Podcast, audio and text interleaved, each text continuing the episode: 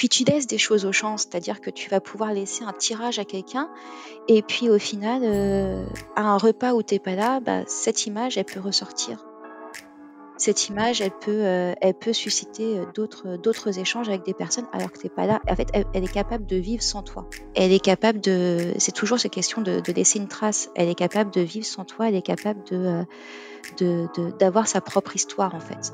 Ce que pour moi, je ne, je, je ne trouve pas au niveau du numérique. Quoi. Du moins au niveau montrer une image sur un écran. Vous écoutez La Chambre Noire. Bonjour à vous et bienvenue dans ce nouvel épisode. Pour ce numéro 3, j'ai discuté avec Anaïs Carvalho. C'est la première photographe non professionnelle dans cette émission, mais c'est une vraie praticienne de la photographie, notamment pour son intérêt pour les tirages anciens et alternatifs. On a discuté de sa pratique de la photo, de l'objet photographique et de son importance, de sa passion pour les tirages et du livre qu'elle a coécrit avec Rémi Laplège, Les secrets des tirages alternatifs aux éditions Erol. Voilà pour le sommaire, maintenant je vous laisse découvrir ce podcast. Pour les deux premiers épisodes, j'avais pas enregistré le, bonjour de départ, donc euh, je vais quand même te le dire. Bonjour Anaïs. Salut Ellie. Euh, alors je vais commencer par une question que je pose au début de chaque entretien. Euh, c'est quoi ton souvenir le plus ancien en rapport avec la photographie? Ah, je m'étais un peu préparée à cette question, je t'avoue. Euh, alors, en fait, en souvenir avec ta photographie, moi, c'est les, appareils jetables. Euh, tu mmh. sais, les appareils jetables qu'on emmenait en classe de mer ou en classe de neige. C'est marrant parce que Sébastien m'a répondu exactement la même chose. J'ai pas encore écouté l'entretien avec Seb. En fait. Ouais, mais c'est ça. Mais euh, et, je me souviens, je me souviens d'un truc qui m'avait marqué parce que c'est encore un truc dont je pense auquel je pense régulièrement, c'est c'est que je faisais des pellicules entières. J'étais en classe de neige, en classe de mer, donc il y a quand même des, des, sujets. En plus, quand tu es, quand es enfant, tu as envie de faire des photographies des copains, de montrer que tu as bien skié, de machin. Et que moi, je me souviens que je rentrais et sur des pellicules, en fait, il y avait quasiment que des photos de nuages. Ah. Voilà.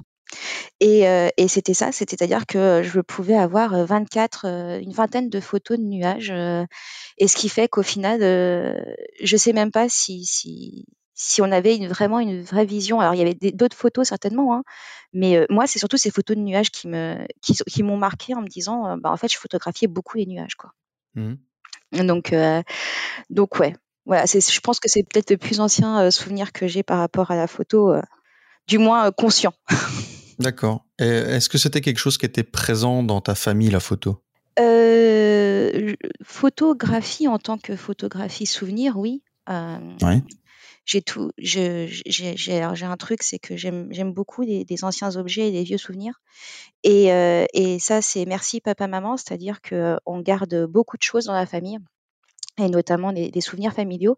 Et on a des albums photos quand même bah, de, de, de, toute génération. Donc, je me souviens, j'ai toujours feuilleté ces albums avec, avec adoration et, et, et, c'est chouette. Mais mes parents sont pas du tout dans l'univers de la photographie, en fait. papa avait un, un réflexe que j'ai quand je me suis, entre guillemets, vraiment mise à la photographie, que je lui ai gentiment piqué rapidement et qui, qui me sert toujours aujourd'hui et qui est mon appareil quotidien entre guillemets, mais euh, mais non, c'était pas quelque chose qu'on avait dans la famille. Euh. Et, euh, et je me souviens pas non plus d'être allée faire des expos photos avec mes parents ou, ou genre de choses. Mmh. Alors comment ça t'est venu toi l'envie de faire de la photo? Bah, toujours un transfert familial, mais alors pas forcément par rapport à une technique, mais par rapport à des voyages. de déclic photo chez moi, ça a été un, voyage en, Guyane. Alors la Guyane a un rapport très particulier dans notre famille. Euh, mon, mon, papa a fait la collection des insectes. Et donc, en fait, euh, il, a, il, a, commencé, et avant, c'était un peu des, des, des, serpents, tout ce qui était herpéto. Et donc, euh, il a commencé à aller dans en Guyane dans les années 90, et, et, de façon très régulière. Et en fait, pour, pour mes 18 ans, on a fait un, un premier voyage en famille en Guyane. Donc, la petite famille, papa, maman et moi. Mmh. Et, et, en fait, j'ai été happée par le fait de vouloir conserver tout ce que je voyais, tout ce que je voyais autour de moi. Donc, à l'époque, c'était un compact. je sais même plus quelle marque, je sais plus, mais c'était un petit appareil numérique vraiment basique. Et j'ai tout photographié. Je suis revenue avec des, milliers de, photos de base, quoi. Et en fait, ça a été ça le déclic, ça a été de côté voyage, de côté, je pense que c'était le premier gros, gros voyage que je faisais aussi. Donc, donc ouais, c'était de côté juste garder un souvenir de ce qui m'entourait, de la faune, de la flore, de, cet univers très particulier de Guyane. Et, je suis rentrée et j'ai piqué le réflexe argentique de papa. et avec, avec mon conjoint, on a commencé à tester un petit peu ces réflexes argentiques et à cette photographie argentique. Mes parents qui, qui, me soutiennent toujours et qui m'ont toujours soutenu m'ont offert mon premier réflexe numérique. Et c'était parti pour de la photographie animalière. Donc, euh, donc voilà. Et puis la Guyane est toujours là. On essaye d'y retourner euh, le plus fréquemment possible euh, et on retrouve toujours cette, cette énergie et ce. C'est un peu ma Madeleine de Proust à niveau photo. C'est-à-dire que même quand des. on a tous, à mon avis, des, des, moments où on a plus envie de photographier, plus envie de, de montrer des choses ou, ou juste de, de, regarder autour de nous. Et il suffit que tu me mettes en forêt amazonienne et c'est bon, quoi, c'est reparti. comment tu la pratiques du coup ta photographie aujourd'hui? Aujourd'hui, bah, en fait, ça a énormément évolué. je me rends compte qu'aujourd'hui, en fait, je prends extrêmement peu de photos. Mmh. En gros, j'ai un appareil argentique et un appareil numérique qui sont d'ailleurs juste devant moi parce qu'ils sont accrochés au mur et ils sont toujours avec devant mes yeux. Euh, mais je, je prends très peu de photos. Maintenant, je passe beaucoup plus de temps à essayer d'avoir un tirage, d'avoir un objet en fait. Et, euh, et, en fait, de, le sujet photo, la, la, prise de vue est presque devenue secondaire.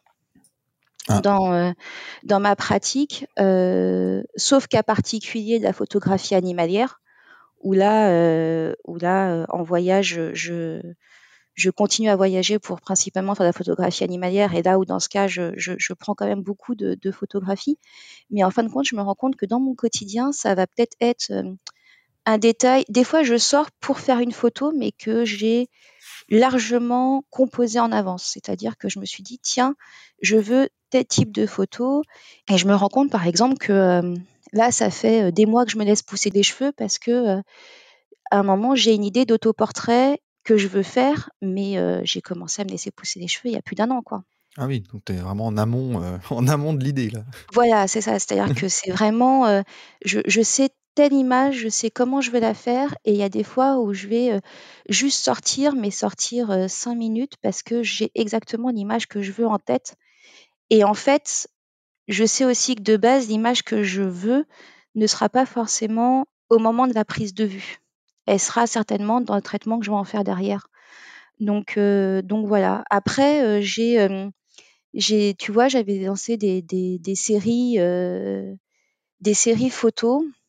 J'ai des séries photos que j'ai toujours pas fini d'éditer de 2012, 2011, qui me tiennent toujours à cœur, mais en fait, c'est aussi traitement, c'est-à-dire que je, je, prends énormément de temps sur le, le traitement des choses. Donc que ça soit pour penser la prise de vue ou des fois ça peut être, je te dis, des mois et des mois sur juste une photo. Des fois, ça peut me prendre comme une envie de pisser où je vais me dire, tiens, aujourd'hui, appareil photo, un quart d'heure, une demi-heure, et je fais sur ce thème, je vais me faire 50 clichés, juste, je sais pas, d'autoportrait ou juste sur tel thème. Mais à contrepartie, je vais avoir, ça va rester pendant des mois dans l'ordinateur sans que j'y touche. Et puis un jour, je vais y retourner et je vais en sortir deux, trois images pour pouvoir les tirer derrière.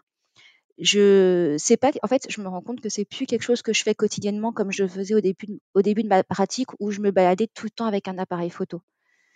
Parce qu'en fait, je n'arrive pas, je suis admirative devant ces gens qui font par exemple de la street photo et de se trouver émerveillé devant à chaque fois les, la banalité du quotidien en fait. Voilà. Donc euh, après, c'est pas forcément des choses que je vais mettre en, en scène, c'est pas forcément des images que je vais mettre en scène, mais ça peut être ah tiens, aujourd'hui je vais me faire une session champignons et je vais sortir faire des photos de champignons. D'accord. Voilà. Mais parce que dans ma tête, je me dis oui, mais j'aimerais pouvoir au final avoir peut-être telle image de champignon avec tel, tel procédé ou tel autre, je sais pas. Voilà. en fait, je prends beaucoup plus mon temps qu'avant. Mmh.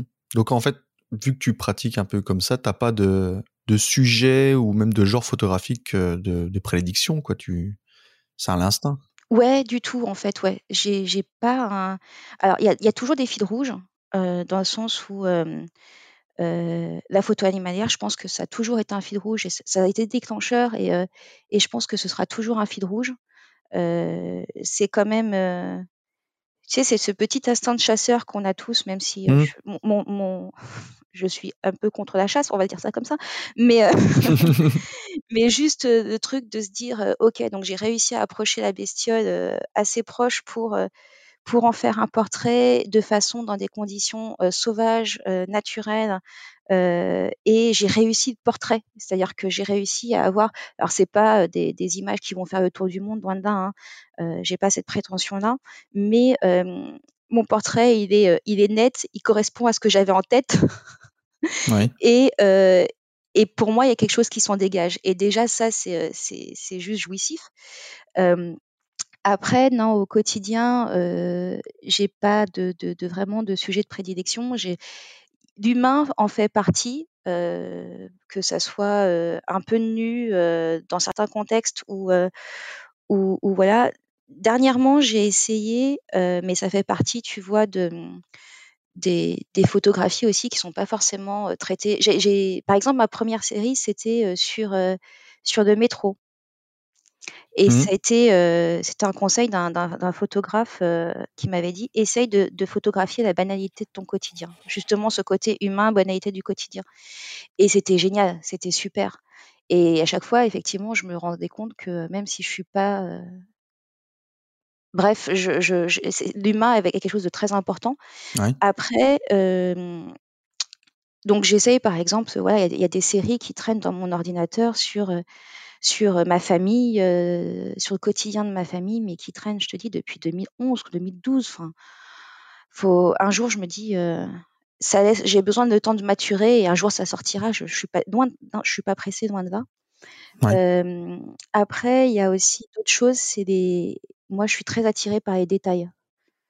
Mmh. les détails du, des objets, les détails de, de l'absence, les détails d'un passage d'un passage humain et, et, et, en fin de compte, juste du passage. Tu sais, des petits, euh, des fois, c'est juste des petits graffitis que tu as dans le métro. Ouais. Des petits trucs gravés. Euh, alors, je, dis ça parce qu'en en, tant qu'ancienne parisienne, euh, je les ai vécus quotidiennement pendant 25 ans. Maintenant, je t'avoue que entre des vaches et, et la forêt, il n'y a, y a plus tout à fait ce. Il y a beaucoup de choses. Il y a, ouais, il y a, y a d'autres choses en fait, tu vois. Mais par exemple, c'est, c'est d'aller se balader et de trouver des vieilles ruines de vieux bâtiments. C'est d'aller trouver un, tiens, tu te balades en forêt et tu trouves une carcasse de bagnole.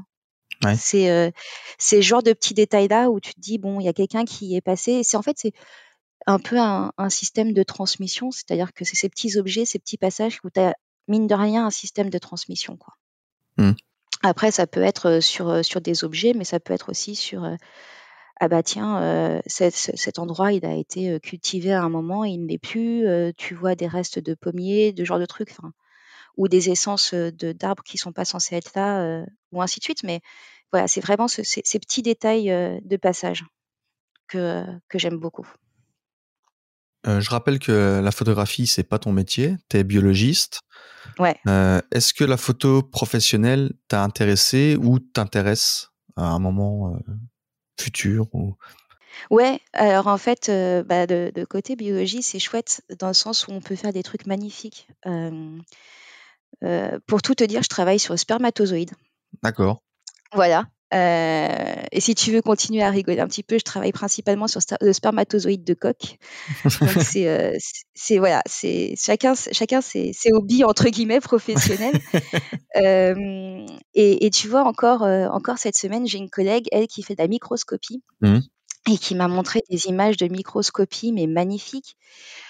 Outre le fait que dès qu'elle monte ces images, moi j'ai envie d'en faire un tirage, hein, parce que c'est génial, les... c'est génial les images sur ordinateur, mais j'ai besoin d'avoir ces, ces, trucs entre les mains. Bah, le premier truc effectivement que je lui ai dit, c'est ah bah chouette chouette, j'essaye de trouver du spermatozoïde de coq et puis on va faire des jolies images avec et on va essayer de se faire un truc fun avec. après, c'est juste que dans ma formation, j'ai pas forcément été formée à ces techniques de microscopie qui donnent des images magnifiques.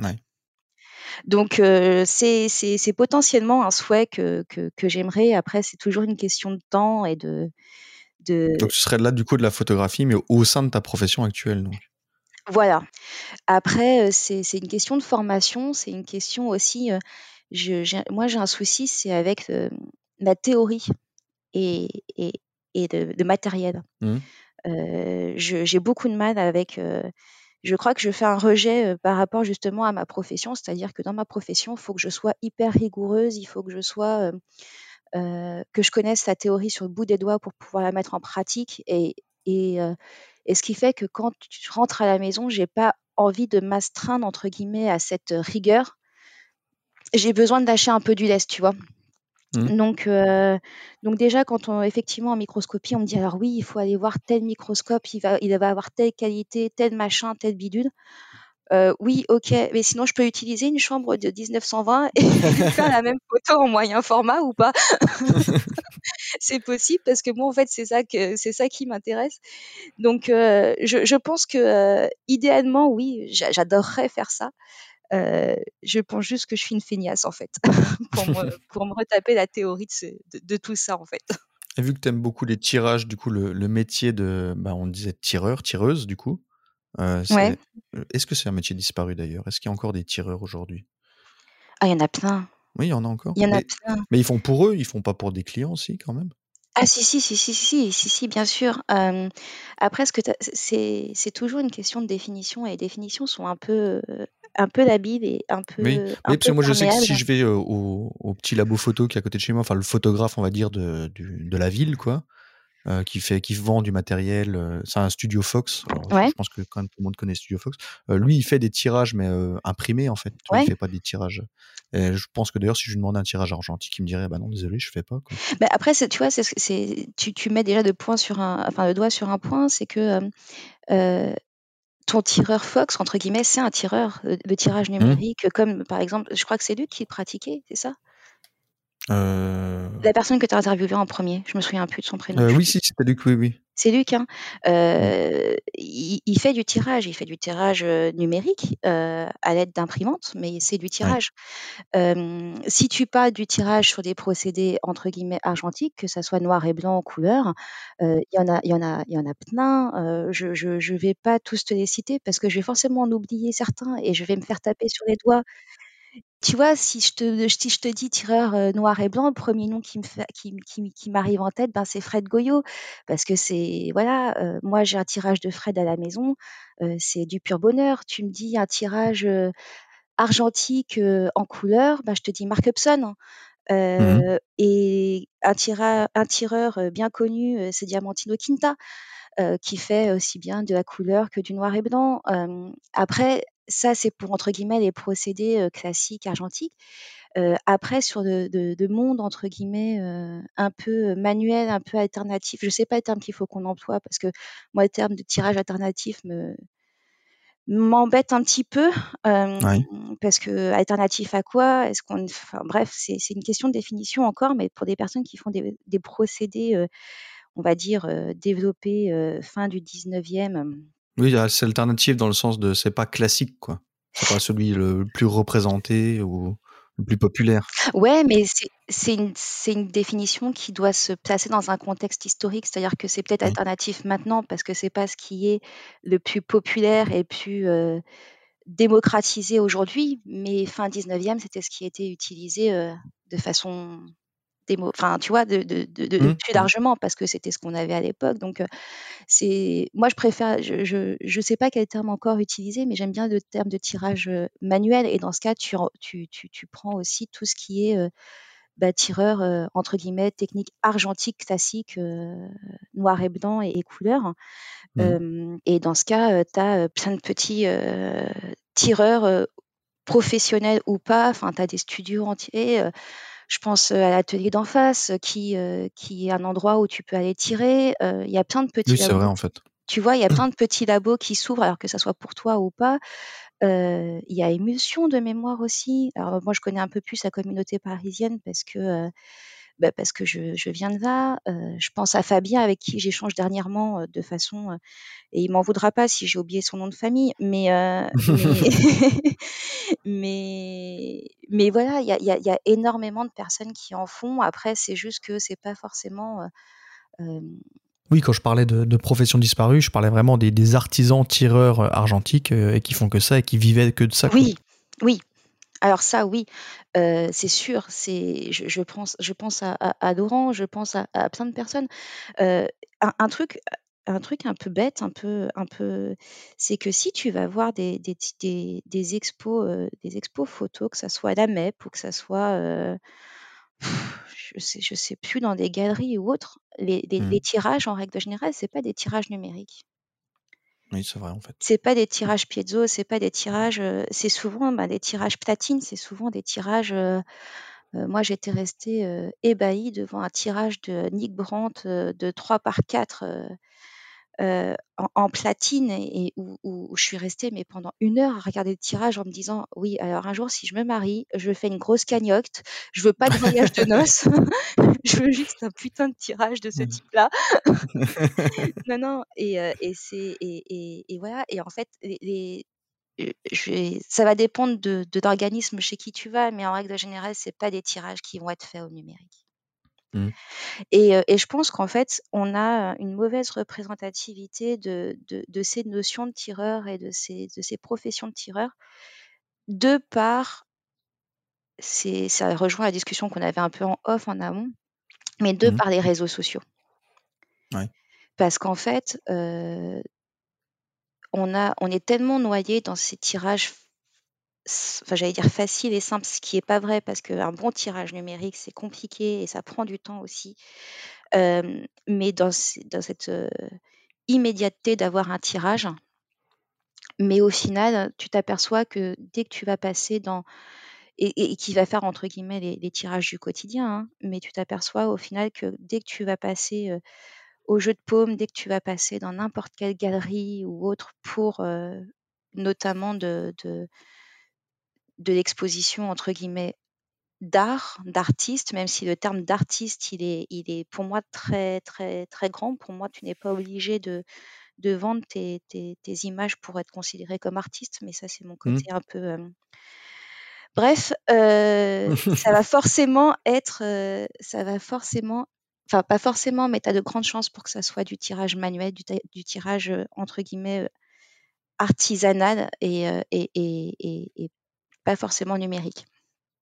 Mmh. Après, et là, il va falloir que tu me coupes un moment parce que je, une fois que je suis lancée, je, je, peux parler pendant des heures. Il faut, faut, faut, voir aussi que beaucoup de ces tirages, beaucoup de ces, ces, tireurs ou autres utilisent des technologies numériques. Y a, pour moi, il y a cette différence argentique, enfin argentique, artisanale, numérique. Je ne sais pas si elle a vraiment lieu d'être parce que au final, ton tirage, même si, et je suis la première à l'utiliser, euh, j'ai pas forcément les moyens, moi, d'acheter des plans films de, de, 40 par 50 mmh. pour faire un tirage de 40 par 50 au final. Et comme c'est des, des, systèmes de tirage où tu n'utilises pas forcément d'agrandisseur, il faut que tu aies un contre-type.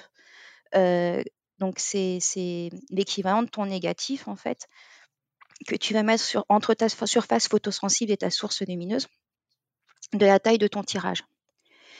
Et mmh. on va être honnête, hein, la méthode la plus économique et la méthode la plus, euh, entre guillemets, facile d'accès pour le faire, ça reste une très bonne imprimante. Oui. une, très bonne Pixma Canon. voilà, une très bonne imprimante numérique entre guillemets. J'ai d'encre, hein, moi la mienne, elle, est sur mon bureau et, elle me sauve à chaque fois. Et, et, et, c'est génial. Et, oui, il y a des puristes, il y a des puristes qui vont utiliser uniquement des contre-types argentiques ou, principalement. Mais mmh mais il faut être honnête, hein, quand tu fais un tirage, même, même Nick Brandt qui shoot, enfin qui, qui, qui, qui fait des prises de vue au Pentax 6.7, donc avec un, moyen format, et que à la fin on arrive à un tirage final de 3 par 4, je veux bien qu'il y ait eu un contre-type argentique, mais j'imagine pas le prix du contre-type argentique. Donc non, je pense qu'il y a voilà, il y a, une mixité dans les dans les techniques et dans les utilisations qui est qui est géniale et qui qui est une force parce qu'en fait, elle, ouvre la porte à, énormément de choses. Tu es à l'origine avec Rémi Laplèche de l'association Dans ta cuve. Ouais. J'ai cru voir que l'association était dissoute début 2020. ouais, on a. Alors moi, oui, oui, donc on, l'a créée en 2013. Mmh. Maintenant, donc l'association en tant qu'association, elle, elle est, elle est en stand-by. Par contre, le site existe toujours. Le site dans ta cuve, Rémi. Oui, c'est ce que je voulais dire. Le, site, lui, est toujours alimenté. Euh. Ouais. Donc, ça contient des articles et des ressources sur la photographie argentique et procédés euh, dits anciens. Euh, donc, conseils, tutos, tests, interviews, etc. et vous avez donc sorti un livre coécrit avec Rémi qui s'appelle Les secrets du tirage alternatif aux éditions Erol. Est-ce que tu veux en parler un peu du livre? Oula, ouais. c'est non, non, bah, ouais, non, non, c'est, c'est un magnifique projet.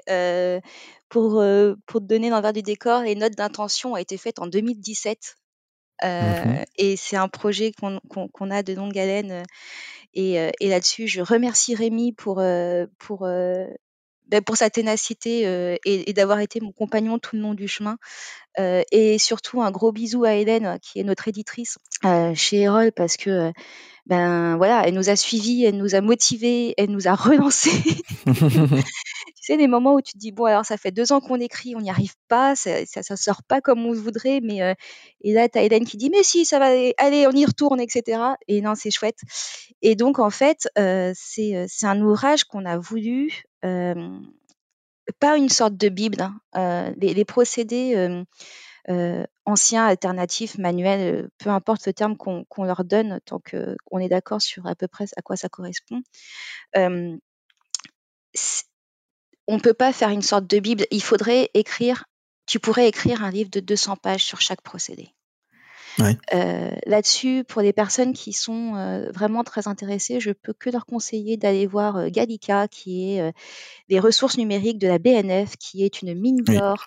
il suffit de, d'écrire n'importe quel nom de procédé et on retrouve les premières recettes sur comment faire un révélateur, comment faire tel procédé, et c'est juste génial.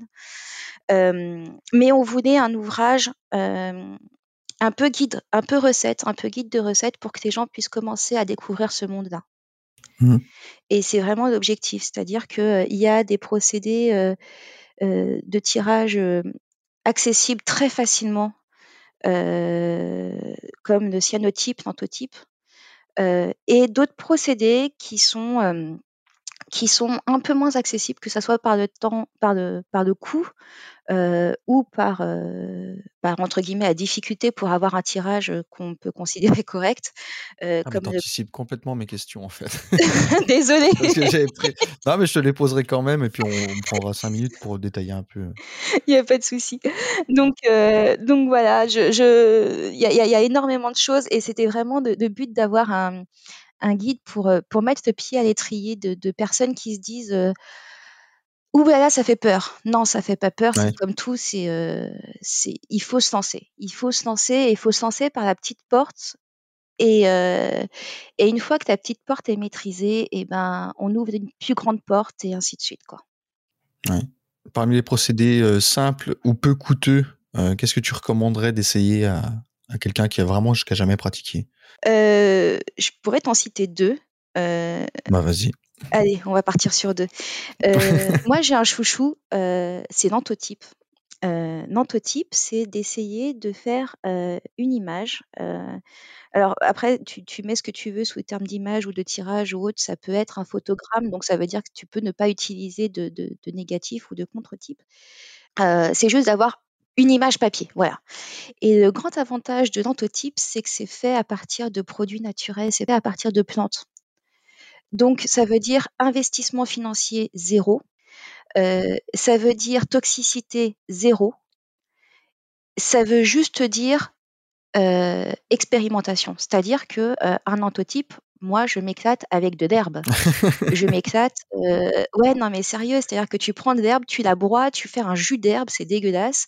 tu filtres ton jus d'herbe, tu mets ça sur une feuille de papier, tu mets des objets dessus, tu vas mettre au soleil pendant 5 heures, et d'un coup, tu vas t'apercevoir que toute la partie qui va être exposée au soleil va devenir plus blanche et que la partie qui va être protégée du soleil va rester verte. Mmh.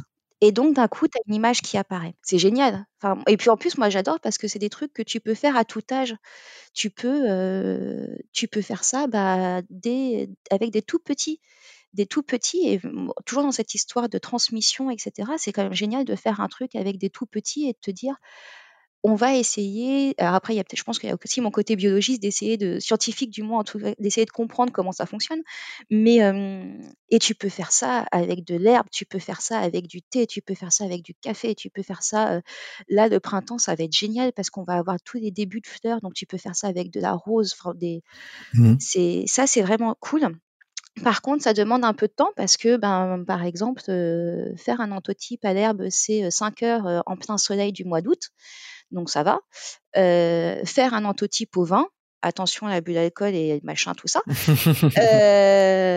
et ben ça va te demander trois semaines d'exposition. Donc d'un coup, tu vois, ta plage arrière de voiture se transforme en labo photo parce que tu peux mettre tes cadres sur la plage arrière de voiture et bah, conduire comme ça pendant trois semaines et au bout de trois semaines, tu récupérer une image. Il faut trois semaines de soleil ou pas?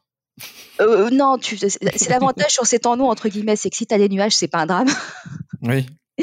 C'est... Je suis en train de regarder le livre et, c'est vrai que c'est, il y a le côté très livre de recettes, comme tu disais tout à l'heure. Ça fait un peu, il y a toujours un peu l'histoire du, procédé. D'ailleurs, là, je suis sur l'antotype en plus. Ouais. Donc, il y a un peu d'histoire, le principe, et après, ça fait, ouais, un peu comme un livre de recettes, quoi. Ça donne vraiment envie d'essayer. Ben ouais, c'est, en tout cas, c'est ce qu'on a voulu. Et on a voulu essayer de, de, de, de, faire pour, pour donner envie de tester pour donner envie de tester sans mmh. avoir peur, tu vois. Par exemple, effectivement, bah, je t'avoue, hein, j'ai le livre devant moi aussi parce que on a travaillé longtemps dessus. Hein, j'ai pas tout, j'ai pas encore, je le connais pas tout à fait par cœur, même quand même. Mais bah, par exemple, voilà, du paprika, c'est quelque chose que on a souvent dans notre cuisine, ou de l'oignon, des épluchures d'oignons. Donc d'un coup, tu as un côté très très écolo, très zéro déchet, tu vas récupérer des épluchures d'oignons pour faire du tirage photo. Bon, après, l'antotype, pour l'instant, ne se garde pas dans le temps. Donc, tu vois, il y a des contreparties à chaque procédé. Mais n'empêche que tu peux, tu peux créer une image de façon simple. Voilà. Et ensuite, d'autres procédés très simples et peu coûteux, ça reste le cyanotype. Le mmh. cyanotype avec cette couleur bleue si caractéristique qui, qui est génial, qui est peu toxique. Faut, faut, faut être honnête. ça, reste de la chimie. Hein, tu vas pas. On évite de, de, boire son shampoing, donc on va éviter de boire des solutions de cyanotype. mais, mais ça reste peu toxique, ça reste facilement utilisable. Et, et moi, c'est pour avoir des images. Pour le coup, avec le cyanotype, tu vas quand même avoir une meilleure définition d'image. Donc tu peux te permettre d'avoir des, images photographiques, des tirages photographiques de meilleure qualité quand même. Et ça te donne une, possibilité aussi, pareil, de, tirage. Et avec un procédé qui, comme pour beaucoup d'autres procédés, pareil, si tu fouilles un peu dans le bouquin, tu auras tout ce qui est, alors ce qu'on appelle virage. C'est le mot c'est le mot courant, mais c'est pas forcément très juste, puisqu'en fait, c'est pas un virage, c'est souvent que tu vas retirer ta solution ou du moins ton, ton métal pour en rajouter un autre. Là, c'est plutôt une teinture. et en fait, bah, pareil, tu vas pouvoir, faire des teintures au thé, au vin, au café, pour citer que cela, pour, bah, perdre un peu cette couleur bleue et obtenir d'autres couleurs qui, d'un coup, vont faire beaucoup plus, bah, pour ceux qui cherchent un peu, par exemple, des tirages, vintage ou sépia ou ce que tu veux comme terme, bah, voilà, Mmh. tu as d'autres possibilités aussi, quoi. par contre, le cyanotype, là, c'est vraiment un procédé de tirage, donc tu es obligé d'avoir un négatif ou une plaque de verre, enfin, il y a un négatif avant, quoi, dans tous les cas? Si tu veux une image photo, mais au même titre que, si tu veux un tirage photo, mais au même titre que pour Antotype. Mais, Oui. si tu prends, Anna Atkins, qui est, la pionnière, dans le cyanotype, elle, elle faisait des photogrammes d'algues. Oui, elle posait l'algue dessus. Elle posait l'algue dessus et elle te faisait comme ça des formes. Mmh. Et et tu vois, par exemple, ces ces techniques de photogrammes de, de de de végétaux, moi, en contemporain, il y en a beaucoup qui le pratiquent. Moi, j'adore le travail d'Alineo, qui, elle, travaille en plus le cyanotype sur verre et ça te donne une transparence dans les tirages, ça te donne un bleu qui est profond, une transparence dans les tirages qui est superbe. Mmh. Un autre point aussi, tu vois, on a on a vraiment voulu, mettre un le chapitre des expérimentations et des déboires. Mmh. C'est-à-dire qu'un tirage, ouais, avant déjà de maîtriser un tirage, tu t'accroches, plus ou moins facilement en fonction des tirages, mais il y a des boulettes que tu fais forcément, mais c'est pas un drame. Bah C'est pas un drame et on a voulu mettre un maximum d'exemples, de boulettes diversifiées, pour, pour essayer de comprendre, ça, par exemple, tu vois, c'est un un truc que j'ai pas moi dans les livres de technique que j'ai à la maison. Mmh. Tu as toujours un un paragraphe troubleshooting, tu sais? alors s'il se passe ça, c'est à cause de ça et je suis quelqu'un je pense qu'à partir du moment où on fait de la photographie, on est quand même des personnes assez visuelles, mais j'ai pas enfin, j'ai pas souvent des illustrations de de de tirages foirés, en fait. Bah, moi, j'en ai. ah non, c'est pas le tirage qui était foiré, c'était le négatif qui était foiré. Ah oui, mais du perso, c'est-à-dire que tu as pas forcément dans les ouvrages de de technique, ces images-là. Ah Enfin moi oui, bah non. Voilà, en règle générale, dans les ouvrages de technique, on te montre que ce qui a fonctionné. On te montre pas, les tirages foirés, les les problèmes que tu as pu avoir et et encore là, on n'est pas exhaustif on n'est pas exhaustif, hein. C'était une partie des des problèmes qu'on a eu lors de la rédaction du livre, mais tu imagines bien que, quand tu fais, enfin moi, cyanotype, ça fait peut-être 10 ans que j'en fais, quoi. J'ai pas pu mettre toutes les erreurs de cyanotype que j'ai j'ai faites dans ce livre, quoi. Mais la la 1re publication de mes photos argentiques que j'ai eues, moi, c'était des photos ratées, en fait. Que le enfin, le le tous mes négatifs là que j'avais cramés avec ma chimie trop trop poussée là, Ouais. heu, c'était, Aurélien, heu, b Bouissou, Mmh. c'est comme ça qu'on le prononce, de du magazine Grainzilla, qui m'a dit: «Ouais, tu as carte blanche, dans dans dans le truc, fais-nous un petit truc sur l'histoire de la photo» et je lui ai dit: «Bah non, écoute, c'est un magazine argentique, donc je vais t'envoyer des photos argentiques que j'ai faites» et je lui ai envoyé ces photos ratées avec un texte où j'explique que, voilà, pourquoi je les ai ratées, que ça fait partie de la vie et qu'en même temps ça leur donne un charme ces photos ratées Ouais. et il a il a trouvé ça génial et c'est vrai que même moi j'en suis content de ces photos, quoi. C'est mes photos argentiques préférées. Alors Ouais, non, mais alors que le négatif est dé enfin, est détruit, il est j'ai j'ai que des bouts d'images, en fait, j'ai même pas une photo complète, j'ai que des petits bouts de photos parce que la chimie a coulé, que que la elle a un peu brûlé les sels d'argent et cetera et mais ça reste un super souvenir, quoi. Mais je pense que c'est aussi des meilleurs souvenirs, c'est-à-dire qu'une photo qui se passe trop simple, c'est pas forcément celle qui va nous marquer, hein. Mmh. Je pense que c'est Ouais, comme je dans c'est comme dans la vie, c'est-à-dire que tu vas peut-être te souvenir de, je sais pas moi, le gâteau yaourt que tu as foiré 3 fois, alors que c'est qu'un gâteau yaourt, hein, mais la 1re fois que tu le réussis, ouais, tu as l'impression d'être le roi du monde.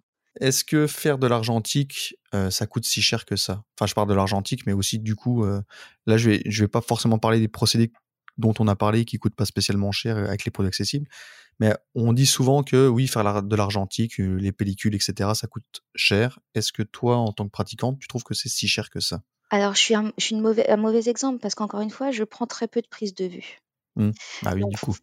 du coup, heu, ma consommation de de de pellicules ou de plan film, j'ai un frigo. J'ai un frigo, heu, qui que je vide d'ailleurs régulièrement de pellicules parce qu'au final, au final, je les utilise pas tant que ça et en gros, ma boîte de plan film, que j'ai acheté, bah, tu vois, je l'ai acheté il y a 2 ans, 3 ans Mmh. j'ai dû en prendre une dizaine dedans donc enfin voilà, d'un point de vue film, moi j'ai pas une consommation équivalente au numérique ou ce que je pourrais faire au numérique donc mais même en numérique je je prends pas beaucoup de prise de vue non plus donc je peux pas répondre à cette question d'un point de vue film.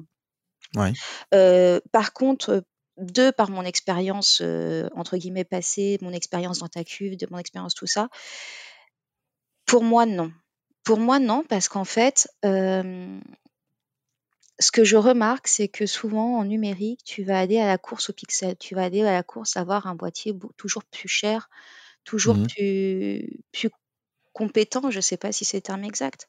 Mais mais ce qui fait que ce que tu vas mettre dans ton boîtier en en procédé entre guillemets «argentique», en prise de vue argentique, tu peux te permettre d'avoir un boîtier pour 10-15 balles, une pédoche pour, aller 4 balles et ensuite soit tu le fais effectivement développer par un laboratoire et heu tu en as pour, peut-être 6-7 balles, je je connais même pas les prix exacts.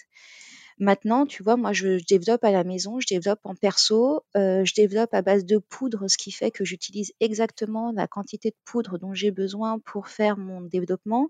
Mmh et et pour le coup, non, ça me revient pas plus cher, enfin, je après je je pars du principe que ça reste un loisir et qu'à partir du moment où comme tout loisir, c'est pas quelque chose qui répond à du moins pour moi, c'est-à-dire que c'est pas mon activité principale et c'est pas, c'est vraiment, c'est vraiment un loisir, ben, de base, un loisir n'est pas rentable. Mmh. Mais c'est pas un loisir qui qui te coûte cher, quoi? Non. Alors, c'est-à-dire que c'est un loisir qui me coûte cher. C'est sûr que quand je vais acheter, Oui. mon nitrate d'argent, oui, ça me coûte cher. Mmh Ou quand je vais, faire ma commande pour faire, mes tirages platine, oui, ça me coûte cher. mais par contre, je sais que, voilà, je vais en avoir pour une certaine quantité et que c'est un un budget que je suis prêt à mettre après, je vais te faire un comment dirais-je? Un comparatif qui, qui est très propre à ma personne. C'est-à-dire que je tricote également. Mmh tricoter un pull maison, quand tu prends en compte le prix de la laine, si tu veux de la laine un petit peu de bonne qualité, plus ce temps que tu as passé dessus, je t'avoue que c'est loin d'être rentable. Ton pull, au final, il va peut-être te coûter, juste un prix, avec rien qu'en matériel, ça va peut-être te coûter 70 balles et après, tu comptes pas les heures passées dessus à tricoter. Mmh. Donc ça reste un loisir qui en soi peut être considéré comme cher, mais ça reste du loisir, c'est un budget que tu es peut-être prêt à mettre dedans, quoi. Ouais. Donc par rapport au et puis en fait, je me rends compte que par rapport au numérique, bah, si tu veux traiter tes images numériques, ça veut dire qu'il faut que tu aies un ordinateur. Oui qu'il faut que tu, aies un ordinateur un peu performant en fonction de ce que tu veux faire, que tu aies une réponse logicielle. Alors, il y a des logiciels, gratuits, hein, je sais que ça existe. Après, on sait aussi que c'est pas forcément les plus répandus et les plus utilisés. Mmh. donc là, d'un coup, tu te tapes une licence et cetera. Je sais pas au final plus, si un jour tu veux faire une impression, ben et que tu veux pas te taper une impression, entre guillemets «bas de gamme» pour les photos de vacances. Je donc ça veut dire soit investir dans une imprimante, soit investir, dans un bon tirage. Je sais pas si au final ça revient vraiment moins cher en fait. En tout cas en tout cas pour avoir fait, plusieurs fois les les salons de la photo, je sais pas si au final ça revient vraiment moins cher quand le prix du matériel. Bah oui. Rien qu'en termes de matériel après donc je ouais, c'est souvent, quelque chose qu'on qu'on qu'on reproche entre guillemets, à l'argentique ou de façon générale. tu vois, je suis un peu en train de vider la collection d'appareils photo pour faire un peu de place, mais il n'empêche que, bah, les grandes majorités d'appareils photo que j'ai achetés, c'est en broc. quand c'est moi qui les achète, j'ai un budget maximal de 10 balles, par, par appareil. quand c'est, ma famille qui me les achète, je sais que, le budget est un peu plus haut, mais et puis après c'est des brocs, des vides maison. Enfin, j'ai un oncle qui est, expert là-dedans, qui m'a ramené un un Rolleiflex Baby, gris là, et quand je lui ai gentiment demandé: «Mais, je te dois combien?» il m'a dit: «T'inquiète, c'était dans un lot, pour 20 balles». Oui. Donc voilà, après tu peux trouver tout, hein, on est d'accord, mais et au final, je ne sais pas si ça coûte vraiment plus cher. Je pense que ça dépend vraiment de, de la pratique photographique et notamment de la prise de vue. C'est sûr qu'une prise de vue en, moyen ou en, grand format, c'est pas le même budget que qu'une prise de vue en 135 quoi.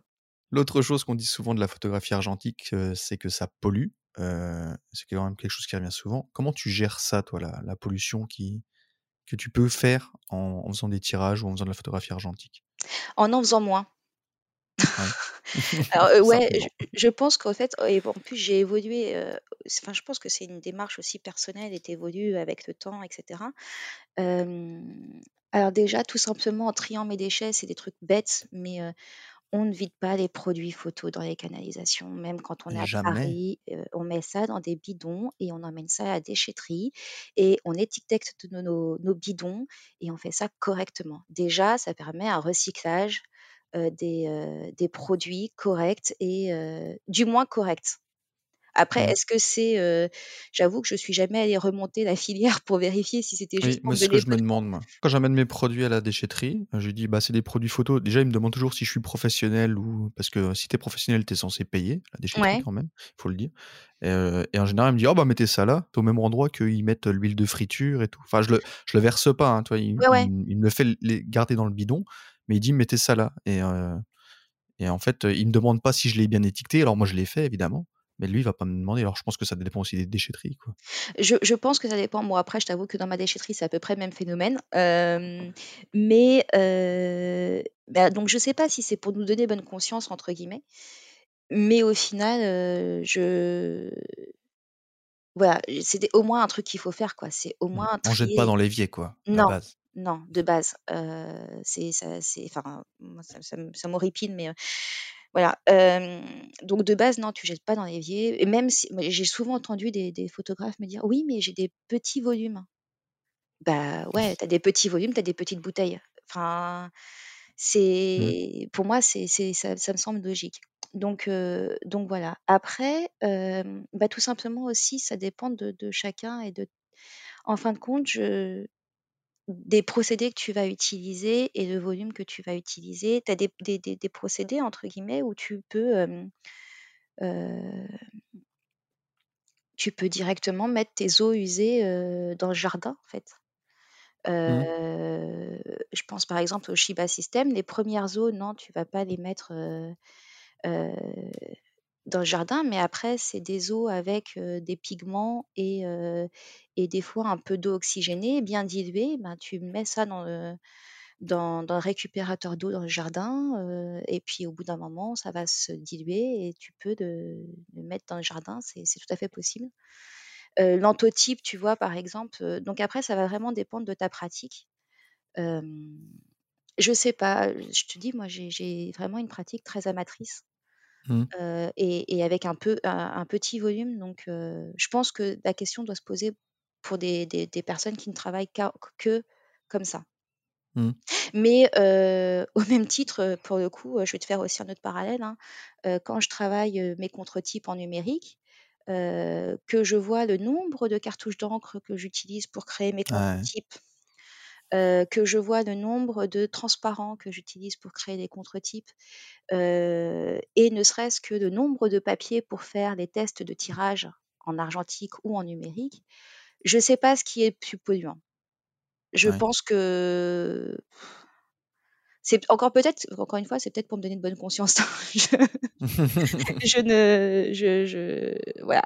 Mais je sais pas. Au final, je sais pas vraiment. De toute façon, il n'y a pas de bonne solution. Parce que même si tu fais que du numérique et que tu mets tout en ligne, etc., bah, il y a quand même de la consommation électrique. Il y a...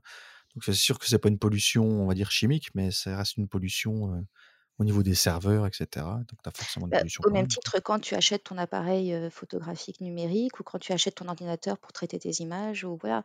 Donc après, c'est, je pense que. Oui, de toute façon, oui, oui, je suis bête en fait. Il y a des composants qui ont, nécessité de l'extraction minière, etc. Donc, Je pense que ça, voilà, c'est de, base, si tu veux pas avoir d'impact, bah, bah, tu fais rien. Voilà, tu te mets en ermite dans la forêt et, encore, arrête de manger parce que tu as un impact. je pense que malheureusement, on n'est pas tous prêts à ce sacrifice-là.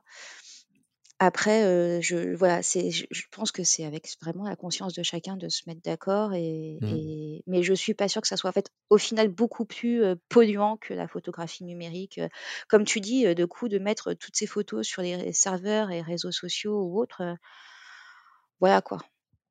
Est-ce que, sur des choses qui vont rester, potentiellement pendant de plus longues durées, que, qu'un tirage dans un tiroir, je sais pas. Mais c'est, c'est une bonne, un bon sujet de thèse, faudrait peut-être que quelqu'un s'y Pour toi, le le la vie d'une photo numérique est plus longue qu'un tirage qui traîne dans un tiroir? Non, du tout. Oui, c'est l'inverse. ouais, ouais, non, en fait, je te je te parlais d'un point de vue, stockage. Oui. Stockage numérique, tu vois ce que je veux dire? Mmh je, alors, je suis vraiment pas au fait de tout ce qui se passe dans le monde de, l'internet et, de, et du numérique, mais pour moi, c'est des copies de serveurs, de copies de serveurs, de copies de serveurs. Et on m'a toujours dit que tu peux essayer de supprimer quelque chose sur internet, c'est jamais vraiment supprimé. Mmh donc, donc, je me dis qu'il y a forcément une trace quelque part de ton tirage qui va rester ou de ton image qui va rester quelque part. alors que si tu fais un tirage manuel, il est dans un tiroir et au moins une fois qu'il est créé, la pollution qu'il engendre, c'est uniquement une pollution de place, quoi. Ouais. De place physique et pas de place électrique. Après, il peut être perdu. mais, c'est vrai que je crois que c'est avec Luc qu'on parlait de ça. on l'avait évoqué très rapidement. Que mes parents, par exemple, j'ai des photos de jeunes. Enfin, j'en ai plein, je veux dire, en, support physique. Alors que des, des, photos de moi, même moi, jeune, en numérique, bah, en fait, j'en ai déjà plus, presque plus, quoi. Alors qu'en fait, que les, donc les photos numériques, on, a, on les perd quand même plus facilement, j'ai l'impression, que les photos que physiques, où du, coup, tu as un matériel que tu as envie de prendre soin. Ouais. Je pense que c'est plus, plus facile de perdre une photo numérique que de perdre une photo physique. Quoi. Après, euh, faut pas cracher dans la soupe et je pense que le numérique apporte aussi énormément, notamment ah dans, oui. dans tout ce qui est archivage.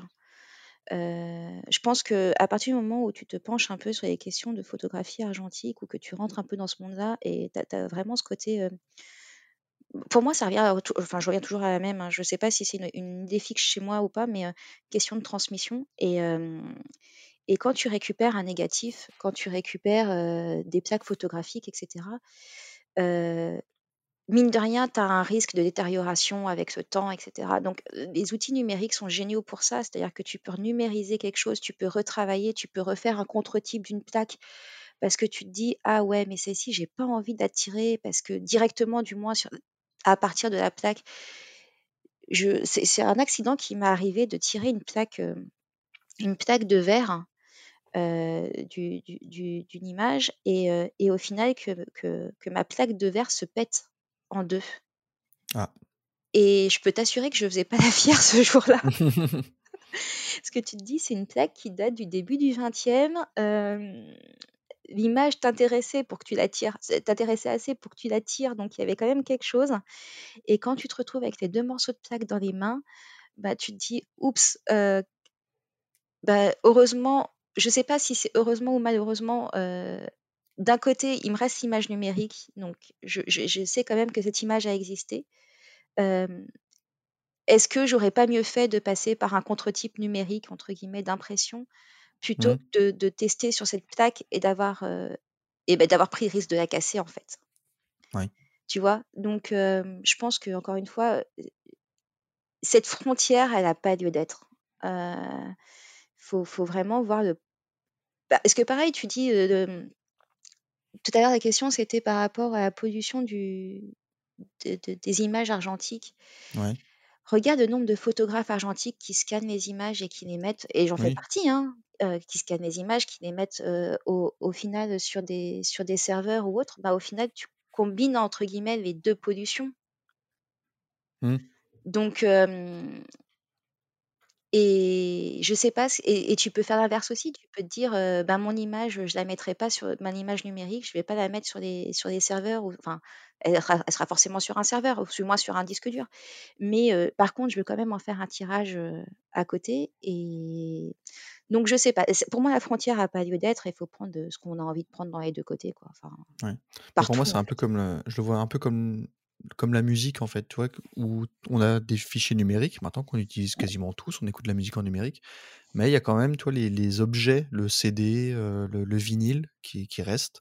la cassette, là, il y avait une petite percée en 2019, le retour de la cassette audio dans, dans le baladeur.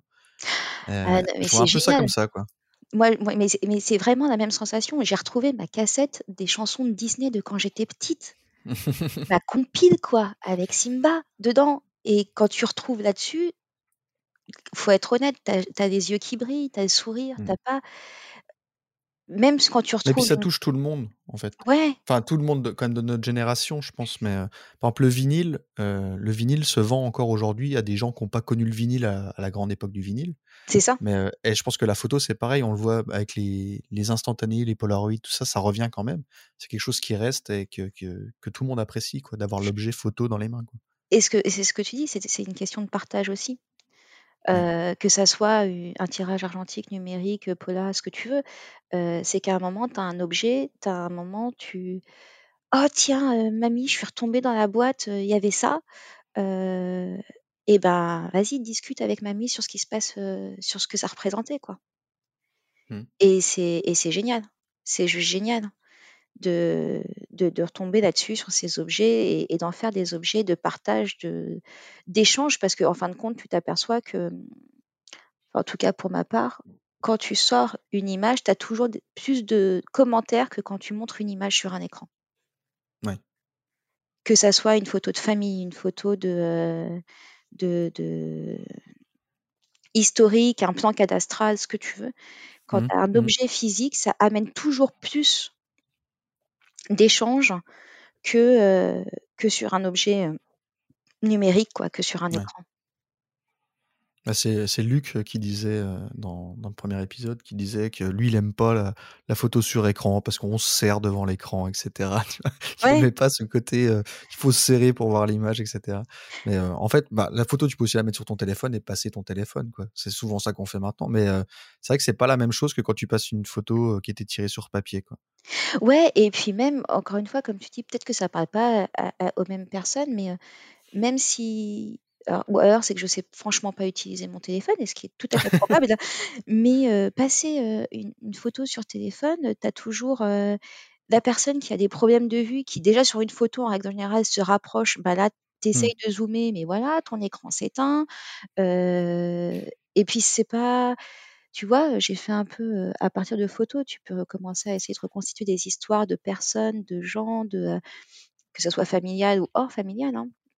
Et mmh. ben, d'un coup, puis tu laisses des choses au champ, c'est-à-dire que tu vas pouvoir laisser un tirage à quelqu'un et puis au final, à un repas où tu es pas là, bah, cette image, elle peut ressortir. Cette mmh. image, elle peut, elle peut susciter, d'autres, d'autres échanges avec des personnes alors que tu es pas là. En fait, elle est capable de vivre sans toi. Elle est capable de c'est toujours cette question de de laisser une trace. Elle est capable de vivre sans toi, elle est capable de, de d'avoir sa propre histoire, en fait. Ce que pour moi, je ne je, ne trouve pas au niveau du numérique, quoi. Du moins au niveau montrer une image sur un écran.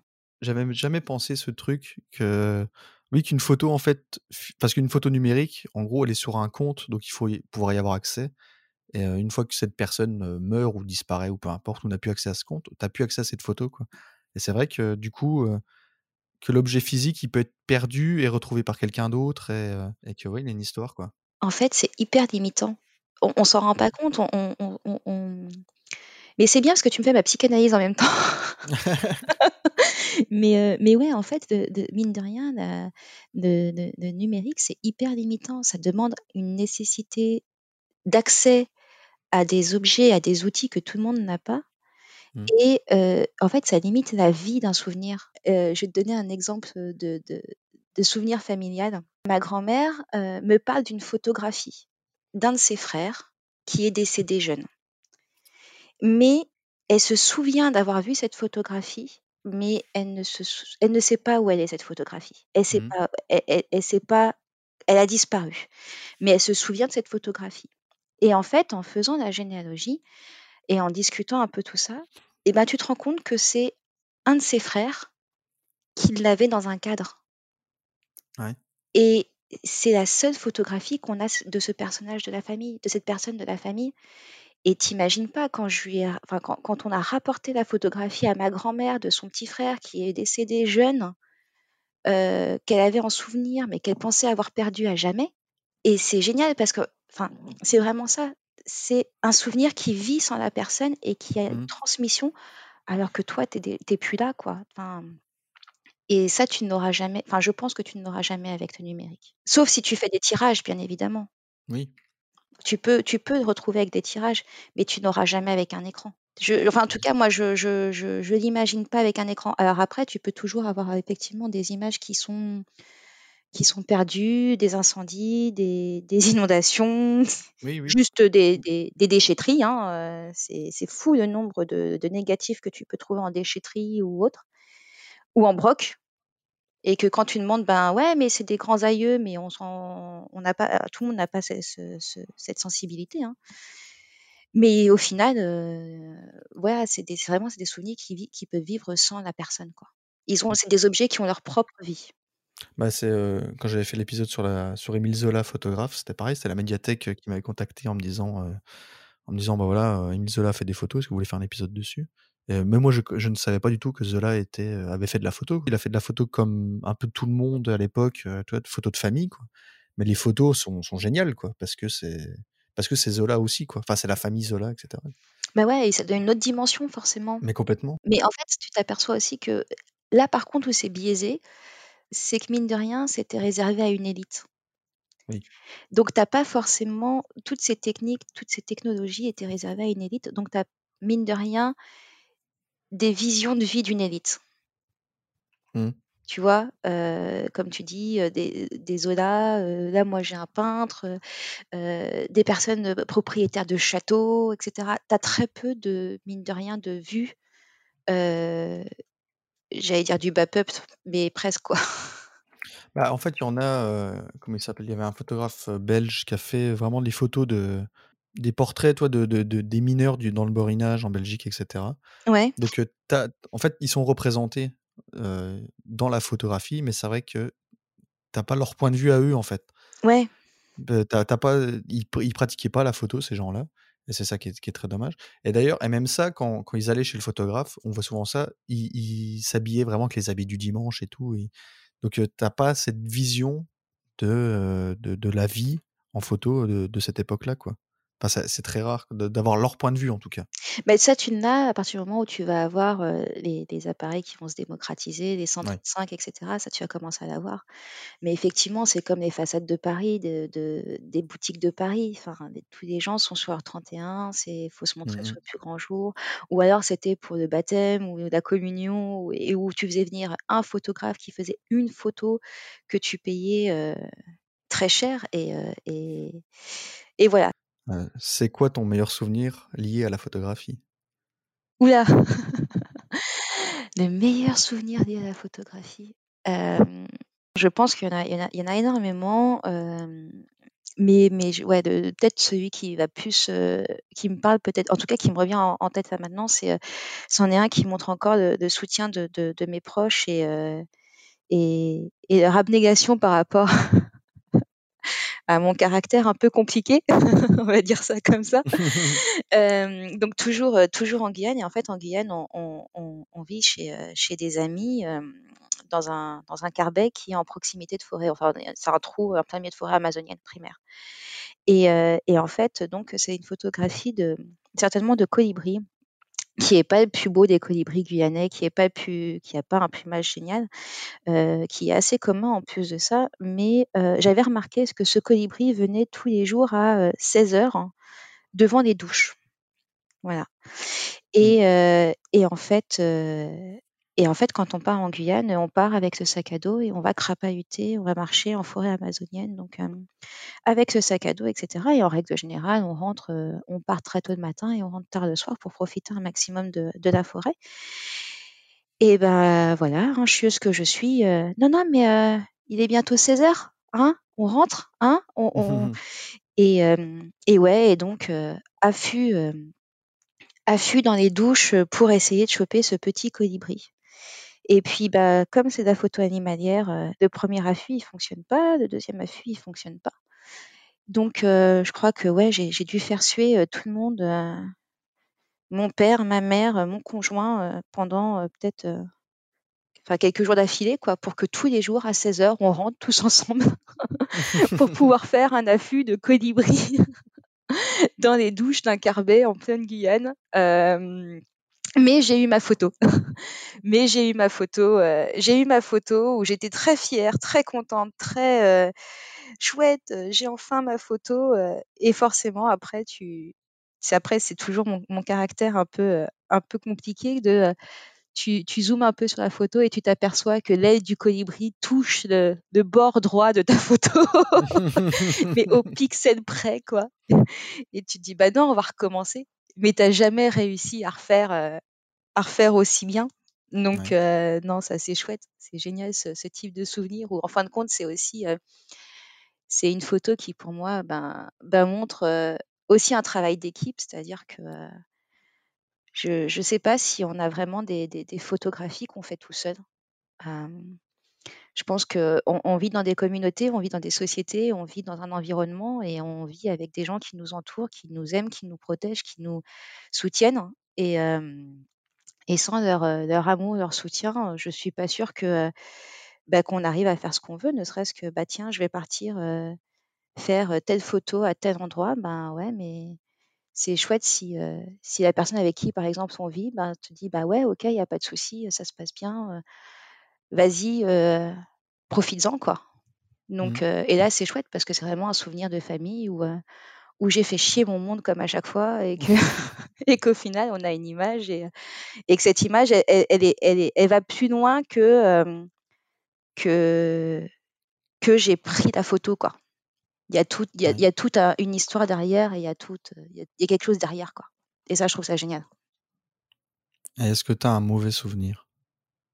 De photographie, je pense pas. Je pense pas. Je, je pense que j'ai des, des, mauvais moments, euh, dans le sens où bah, c'est sûr que quand tu, tu prépares des tirages, surtout quand tu, tu fais de façon artisanale, que, que tu achètes, que tu prépares, bref, je sais pas moi, comme ça m'est déjà arrivé, une dizaine de tirages à faire et que au bout d'une session de deux jours, tu as zéro image qui te convienne, ouais, tu as mmh. des mauvais moments. mais je pense pas que ça soit des mauvais souvenirs dans le sens où bah, c'est que soit c'était pas le bon jour, bon, mmh. bah ça arrive, soit derrière, c'est forcément pour du positif, puisque le jour où tu arriveras à ce tirage-là, bah, tu seras forcément contente. Quoi. Je ouais, je suis pas sûre d'avoir de mauvais souvenirs. Il il m'est jamais rien arrivé de, de, de, grave en photographie, même quand je, partais en urbex toute seule dans des lieux totalement abandonnés et, que, tu te dis, bon là, j'aurais peut-être dû prévenir quand même où j'étais, mais euh, non, pour le coup, je, je, touche du bois. Euh, je, pense que de toute façon, c'est une, question peut-être que je vais enlever, parce que je la pose à tout le monde, c'est, mes questions de fin. Mais c'est vrai que le mauvais souvenir, en fait, personne n'en a vraiment, sauf toi, genre une galère professionnelle. Euh, mais, euh, mais souvent, c'est des échecs qui reviennent, mais en fait, c'est des échecs qui te permettent de, d'avancer en quelque sorte dans, ton, dans ta façon de faire de la photo. Quoi. Ouais, mais euh, justement, je pense que c'est intéressant et, c'est mmh. important euh, de peut-être de la garder cette question parce qu'au final, ça te montre aussi que si tout le monde te dit qu'au final c'est des échecs, mais pour aller vers, du positif, ça veut dire que c'est que du positif au final. Mmh. Photo, c'est que du positif. On retiendra cette phrase. Il y a des choses que, que tu aimerais faire en photo, mais que tu n'as pas encore fait? Tout. c'est une belle réponse. Non, mais c'est vrai, euh, tout. Euh, il y a le, je suis quelqu'un, alors je sais pas si c'est une question de lassitude, euh, mais je suis quelqu'un qui a besoin d'apprendre, qui a besoin d'expérimenter, qui a besoin. Euh, je pense que c'est pour ça que je suis pas constante dans ma pratique photographique. Je, je, mmh. je, je n'arrive pas, moi, à me dire. Euh, euh, ou que je laisse autant de temps entre le moment d'une prise de vue et le moment d'un tirage, ou que c'est parce que, euh, bah, par exemple, dès que je teste un nouveau procédé photographique, je me dis ah ouais, ok, alors là je pourrais faire ça, et puis euh, si je teste, si j'arrive à maîtriser ça, je pourrais faire ça, et puis je pourrais faire ça, et puis je pourrais faire ça, et puis en fin de compte, tu te rends compte que bah tu fais pas grand-chose parce que tu, tu, tu, tu fais, tu, tu, fais beaucoup de choses au final. Mais, mais ouais, il y a, y a énormément de choses que j'aimerais expérimenter. Tu vois, là, je, je, pour moi, je commence à peine le moyen format. J'ai, j'ai, j'ai, il y a deux ans, mon oncle m'a trouvé une superbe chambre de 1904 en 13-18 qu'il a trouvé à 15 balles, que j'ai retapé avec, avec l'aide des copains. j'ai fait trois plans films dessus. Par manque de temps, par manque de... Bon, après, il y avait aussi le livre, il y avait d'autres choses. Hein. Mmh mais, mais ouais, il y a plein de choses, de tester de grands, grands formats.